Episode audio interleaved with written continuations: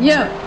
Gangue da Nike, gangue da Nike, gangue da Nike, gangue da Nike. Ganhei um tênis novo da Nike, todo branco, melhor tênis que já tive. Minha mina tá mais bonita, agora em vez disso eu gravo músicas. Gangue da Nike, gangue da Nike, gangue da Nike, gangue da Nike.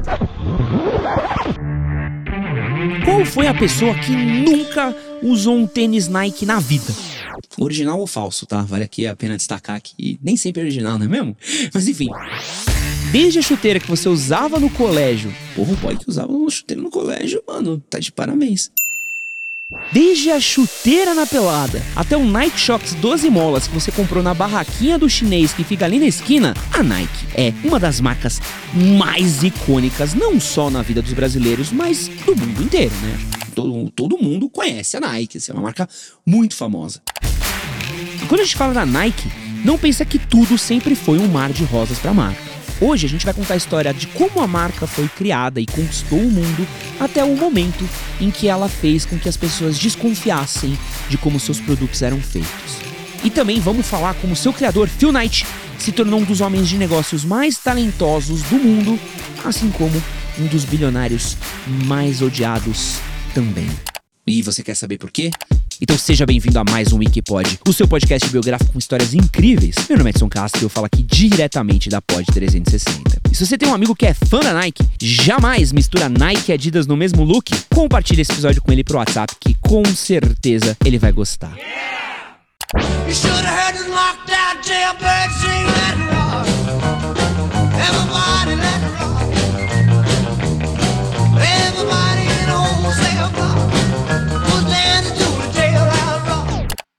Apesar do atletismo ser um esporte muito praticado nas Olimpíadas e trazer muitas medalhas para o povo americano, por incrível que pareça, nos anos 60 não tinha uma marca norte-americana de tênis esportivo. O mercado era basicamente dominado por duas marcas alemãs, a Puma e a Adidas, ambas com uma história meio dark aí que envolve o nazismo e Adolf Hitler.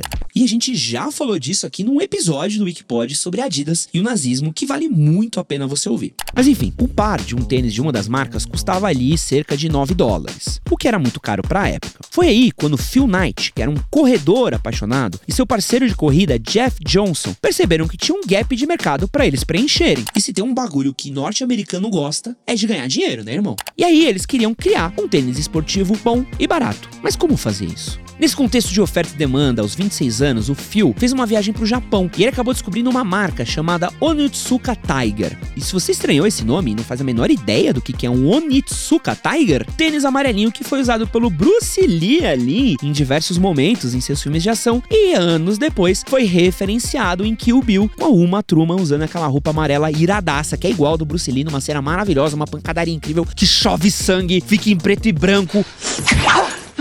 Mas enfim, o Phil, ele gostou muito assim do design do Onitsuka Tiger, mas ele percebeu uma vantagem gigante. É que o tênis era três vezes mais barato que um da Puma ou da Adidas. E logo, ele resolveu importar o Tiger para as terras do tio Sam. Durante esse tempo, ele criou uma empresa com o seu treinador, o Bill Bowerman, que iria ter um papel importantíssimo na história da Nike. E o único empregado que ele tinha era ainda o seu fiel parceiro de corrida, o Jeff Johnson. E aí, você pode se perguntar como é que eles iriam desbancar a Puma e a Adidas com um tênis japonês. Abre o olho, japonês. Sabe o que eu vou abrir? Eu vou abrir teu c... seu filho da p...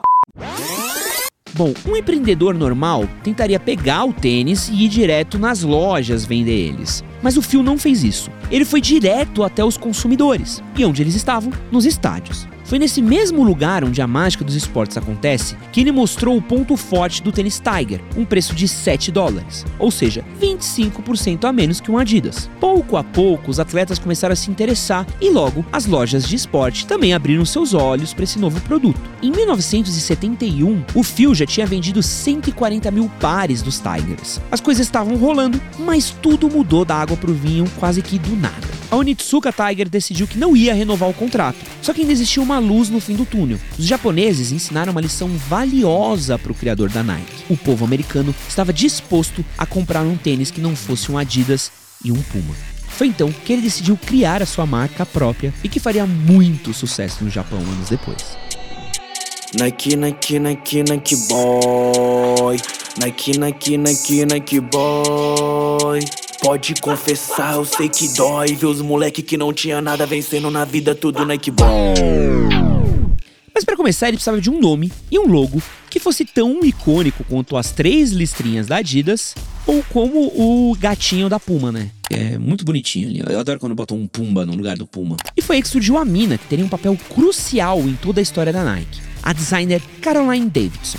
Na época, ela era só uma estudante de artes gráficas e Phil era só mais um cara que ela conhecia. Mas é como diz a frase: a união faz a força. Então o Phil pediu para Caroline criar o logo de sua futura marca. A única instrução que a jovem designer recebeu é que tinha que parecer um tipo de movimento. Assim, ela começou a rabiscar, rabiscar, rabiscar e depois de 17 horas, Caroline havia feito uma história. Assim nasceu um dos logos mais famosos da história do mundo, que seria batizado de swoosh ou como é muito apelidado aqui no Brasil ainda, a vírgula.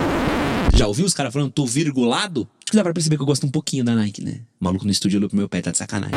Por que pareça, o Phil não gostou muito do logo. Nas suas palavras, ele disse que não amou, mas que com o tempo ele ia aprender a gostar. E quem diria que anos mais tarde ele iria tatuar esse logo no tornozelo. Bom, agora você deve estar pensando que isso tudo deve ter custado uma fortuna, né, mano? Deve ter sido caríssimo. Custou 35 dólares. Que pro Brasil é muito caro, mas pros Estados Unidos era um valor ok. Isso tudo surgiu aí quase como se fosse uma parceria entre os dois, porque esse era o primeiro job da Caroline, o que era mais impressionante ainda. Dez anos depois, Phil Knight deu de presente para ela um anel de ouro e diamante com o logo da Nike. E essa joia é um bagulho único do mundo. Nada mal, né? Mas o logo ainda não era o suficiente. O Phil precisava de um nome. E é aí que entra o Jeff Johnson. Durante uma das suas aulas de mitologia em Stanford, ele ouviu dizer que o nome da deusa grega da vitória se chamava Nike. Então, quando a empresa não tinha grana e estava no começo, Phil conta que escreveram os nomes em um papel, colocaram dentro de um chapéu para ser sorteado e adivinha, o nome do Jeff Johnson acabou sendo escolhido. Na verdade, isso era bem melhor do que a ideia do Phil, que era para ser algo como Dimension 4 ou Dimensão 4. O que, que isso tem a ver com um tênis de corrida? Porra, esse cara é foda, né, velho? Bom, com um logo e um nome para a marca, o fundador da Nike tinha apenas uma missão: criar um tênis bom o suficiente para desbancar concorrentes alemãs que estavam aí há mais de décadas no mercado e dominavam o marketing esportivo do mundo. Coisa pouca. E aí que entra o Bill Bowerman nessa história. Lembra dele? O treinador que ajudou a fundar a companhia que importava os Tigers? Pois bem, o Bill era obcecado pela ideia de criar um tênis de corrida. Não sei se você já ouviu seu avô ou seu pai falarem, mas antigamente os tênis não eram lá uma coisa muito confortável não. Eles eram muito mais funcionais do que confortáveis. Foi aí que o Bill criou uma sola que foi inspirada na forma de um waffle. Uma sobremesa de café da manhã norte-americano muito comum que a esposa dele fazia aí numa uma máquina de waffle que parece aquele aquela sanduicheira de prensar, manja, que tem duas pontinhas que você põe pra esquentar no forno, assim.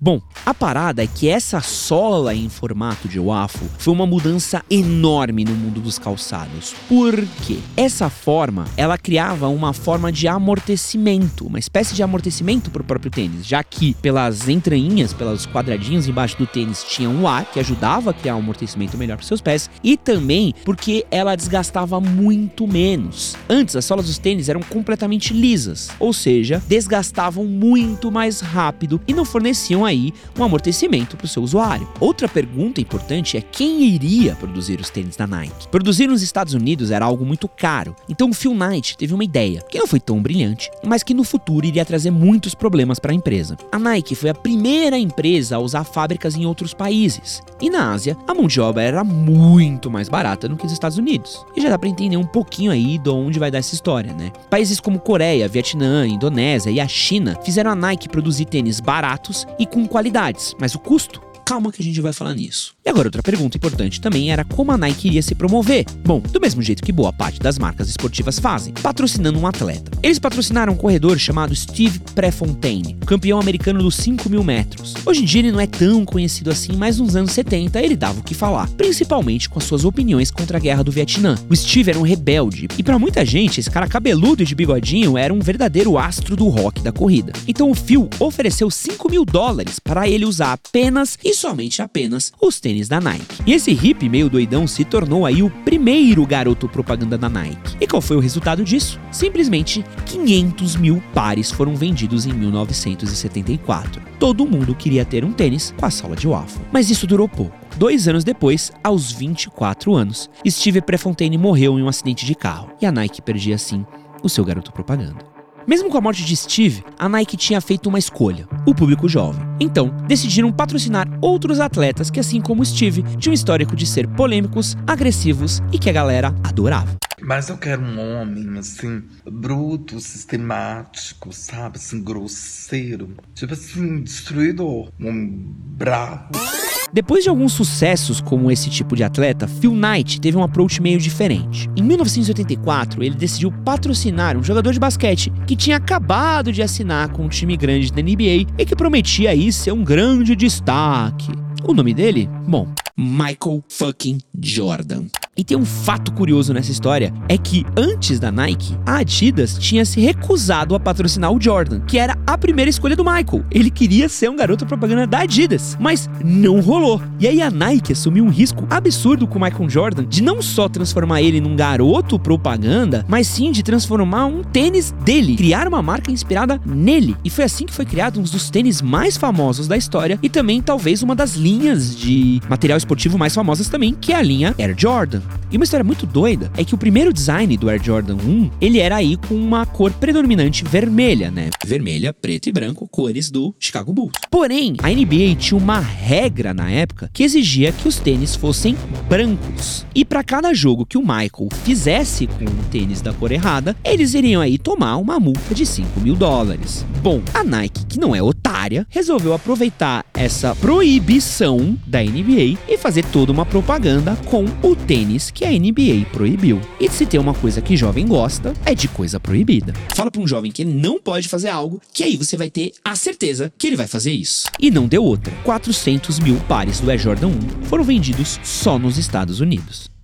Outro nome muito importante da gente citar sempre que a gente conta a história aí da Nike é um carinha chamado Thinker Hatfield. O Thinker Hatfield, ele tinha sido um dos atletas do Bill Bowerman. E o que acontece? O Thinker Hatfield, ele acabou sofrendo um acidente onde ele acabou ficando manco e ele não conseguia mais correr direito. O Bill Bowerman viu isso e resolveu desenvolver um tênis só para ele poder continuar correndo. O Thinker ficou muito grato por isso e anos depois acabou indo procurar o Bill pedindo um emprego. O Thinker tinha se formado em arquitetura e era muito bom em desenhar, em fazer designs e fazer ilustrações. Era um cara muito criativo e o Bill Bowerman pegou ele e falou: "Tá bom, meu filho, vamos botar você para inventar uns tênis aí". E irmão, que sucesso que o maluco fez.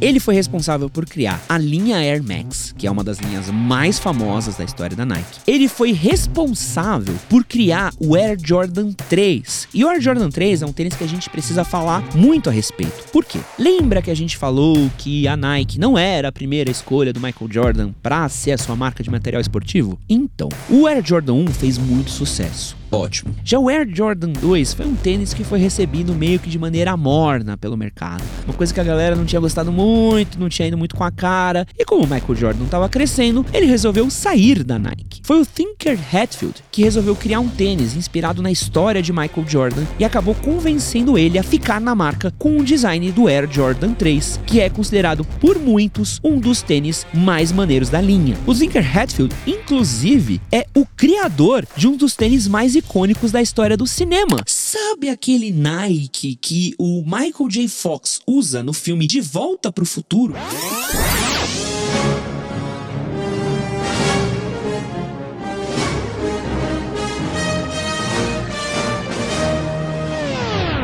Ele foi criado pelo Thinker Hatfield. E tudo isso mostra o poder que a Nike tinha. Ela juntava tecnologia, design e inovação. Além disso, a marca investiu milhões em campanhas de publicitárias bem agressivas. E ela descobriu qual seria a sua fórmula: revolta, ousadia, revolução. E tudo isso fica muito claro pelo seu slogan: Just do it, apenas faça. Just do it. Um slogan que foi tão bem criado que é o mesmo até hoje. É basicamente como dizer que com a Nike você pode bater de frente com o mundo e ser quem você quiser. Você não se questiona, você apenas faz. Foi com essa metodologia que o Phil Knight atingiu o topo e conseguiu superar Adidas e Nike nos Estados Unidos. Porém, a guerra ainda não tinha terminado, porque tinha um esporte onde as marcas alemãs ainda dominavam o campo: o futebol. Na verdade, o futebol era quase que um monopólio da Adidas. E para você ter uma ideia, a África, Ásia, Europa e América do Sul consumiam esse esporte. E para você ter uma ideia, o esporte é um dos mais populares quando a gente está falando de África, Ásia, Europa e América do Sul. E o Phil Knight, que tinha conquistado a terra do tio Sam, queria também conquistar o mundo. Mas para fazer isso, eles acabaram aí contando com uma ajudinha dos brasileiros. No começo, quando a Nike tentou entrar no mundo do futebol, as coisas não deram muito certo. Primeiro porque suas chuteiras não eram muito boas e não eram muito bem adaptadas para o campo. Um exemplo disso é quando a Nike patrocinou a seleção francesa, os jogadores testaram usar chuteiras, não gostaram muito, então eles decidiram usar chuteiras da Adidas de maneira disfarçada. Foi com esse fiasco que a Nike decidiu botar a cabeça no jogo e estudar melhor a aerodinâmica das chuteiras, criou campanhas publicitárias agressivas e passou a usar uma antiga estratégia de marketing, patrocinar atletas polêmicos como o Eric Cantona. Mas mesmo assim, a Nike ainda perdia para Adidas. Mas tudo começou a mudar em 1995.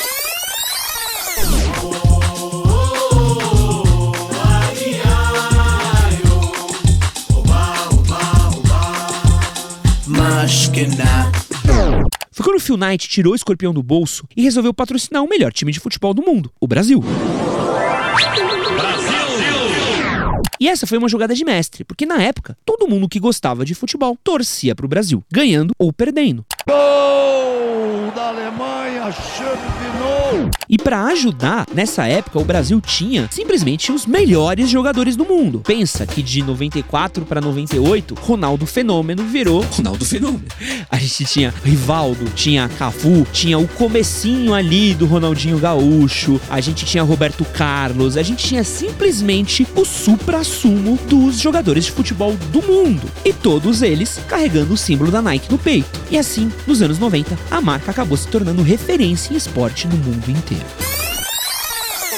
Mesmo assim, o Phil estava prestes a se tornar um dos bilionários mais odiados da Terra, porque foi nessa época que se descobriu o custo dos tênis da Nike. O trabalho escravo. Lembra que a Nike usava mão de obra barata em vários países da Ásia? Não demorou para que as pessoas descobrissem que nessas fábricas se usava um trabalho infantil, trabalho forçado, horas excessivas e péssimas condições. Homens, mulheres e crianças trabalhavam mais de 15 horas por dia, 7 dias por semana e recebiam uma miséria. Nos anos 90, um par da Nike custava em torno de 80 dólares e o preço da fabricação custava 3. Phil Knight enriqueceu à custa de pessoas pobres trabalhando em países subdesenvolvidos. Isso fez com que sua reputação caísse muito. Com toda essa polêmica, as vendas de tênis da Nike caíram bastante e para conseguir reagir a esse backlash que eles acabaram tendo, eles estabeleceram algumas regras para os países que fabricavam seus produtos. Primeiro que eles não podiam contratar menores de 18 anos para fabricar os seus calçados e outros produtos. Também que não podiam de maneira alguma utilizar trabalho forçado, ou seja, O básico. De qualquer forma, isso acabou ajudando o marketing. Essas regras, junto com várias coletivas de imprensa e um esforço absurdo de mídia, fizeram com que o Phil Knight conseguisse aí reverter o backlash que eles tiveram e as suas vendas normalizassem. Mas aqui é um exemplo daquela frase que diz que nenhum bilionário enriquece de um jeito honesto. Toda essa trajetória, para não falar odisseia, mostra que todas as marcas têm dois lados. Elas têm a sua história, o mito por trás da criação e a parte mais dura que é a realidade. Óbvio que isso não interfere na qualidade de seus produtos e nem mesmo nos designs, no impacto que elas fazem no mundo onde elas habitam. Mas é algo que nós, meros mortais, temos o direito sempre de fazer, que é questionar de onde vem aquele tênis que a gente usa. Hoje, anos depois, polêmicas passadas, a marca tem feito um esforço muito grande para regularizar a maneira como ela é produzida, além de diversas outras iniciativas aí sustentáveis também. A Nike tem aí diversos produtos que tem pensado em sustentabilidade, tem pensado em diversidade e tem pensado em inclusão também. Uma iniciativa muito bacana e muito maneira que apenas os grandes líderes conseguem ter. Assim, encerramos mais um Wikipod diretamente da Pod 360 comigo, Edson Castro. Valeu!